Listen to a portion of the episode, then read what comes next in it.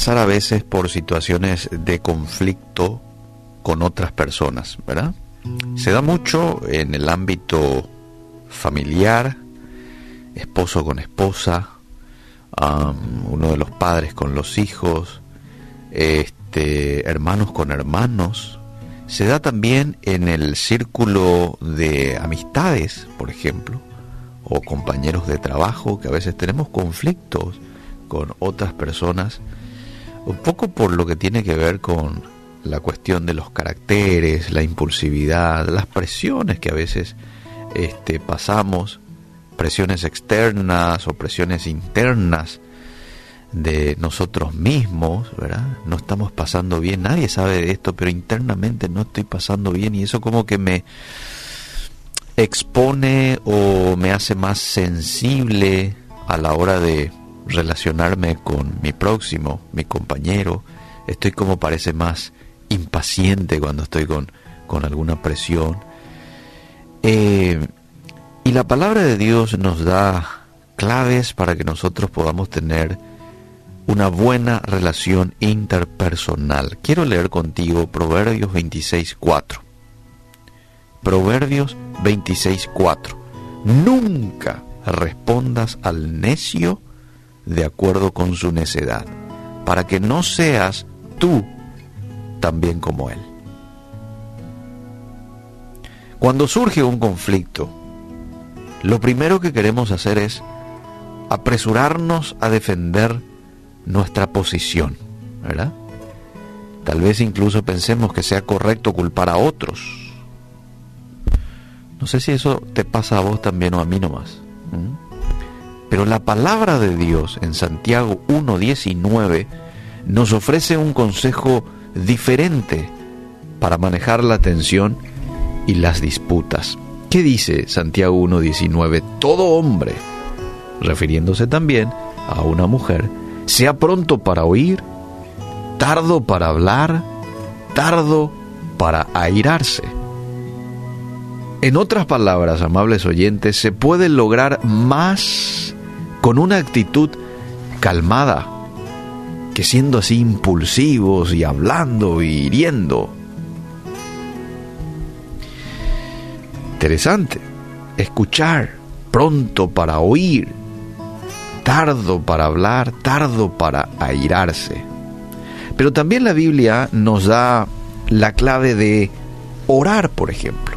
Cuando vos estás en una situación así de conflicto, eh, sería bueno que ahí mismo en tu mente, no hace falta que muevas la boca, ahí nomás en tu mente, poné un poco en práctica esto, decirle al Espíritu Santo, Espíritu Santo, manteneme tranquilo, no quiero decir algo que no vaya acorde a lo que dice, por ejemplo, Efesios 4:29, ninguna palabra corrompida salga de vuestra boca, sino la que sea buena para edificar. Entonces, ayúdame a tener las palabras correctas. Y ahí nomás, en tu mente vos estás orando, mientras la otra persona probablemente te está diciendo y por qué de esto y por qué aquello, ¿verdad?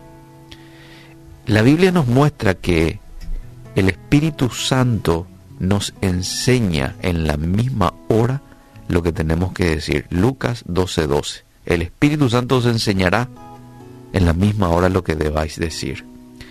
Claro, el contexto allí probablemente se aplique más bien a un mensaje que el Espíritu Santo ponga en tu mente para dar a conocer a otros de Jesús, ¿verdad? Pero aquí hay un concepto, eh, hay una verdad con esto de que el Espíritu Santo es el que nos indica qué decir. Además, es el Espíritu Santo el que nos da discernimiento. Y esto tenemos que pedir a la hora en que surge un problema para saber cuál es la raíz de ese problema. Entendimiento para saber si de pronto no es mi culpa. Porque puede ser que una situación ahí de tensión que se haya armado, eh, bueno, viene como consecuencia de una culpa, de una negligencia mía. Y eso el Espíritu Santo te lo va a revelar a través del discernimiento. La oración, lo otro muy importante es ver con perspectiva divina la situación. Dios se ocupa de que cada situación que vos enfrentes sea para beneficio tuyo, si es que sos un cristiano, un creyente. Romanos 8:28, ¿qué dice? Todas las cosas ayudan a bien a los que aman a Dios. ¿Mm? Dios no solo usa las dificultades para enseñarnos, sino también para que reflejemos la vida de Cristo por medio de nuestra manera de actuar. Al responder con prudencia, con tranquilidad, estás reflejando el carácter de Cristo. Al no enojarte y mandarle a todos a la China, estás respondiendo eh, y estás dando a conocer el carácter de Cristo. Al perdonar, porque ese es el siguiente punto para resolver conflictos, aprender a perdonar, estás mostrando el carácter de Cristo. Jesús es el que nos mostró cómo uno debe de perdonar al prójimo, aquel que te hace daño. Aun cuando alguien nos haya herido, nos haya lastimado, debemos perdonar. Cristo murió para perdonar nuestros pecados y nosotros a cambio debemos perdonar a los demás.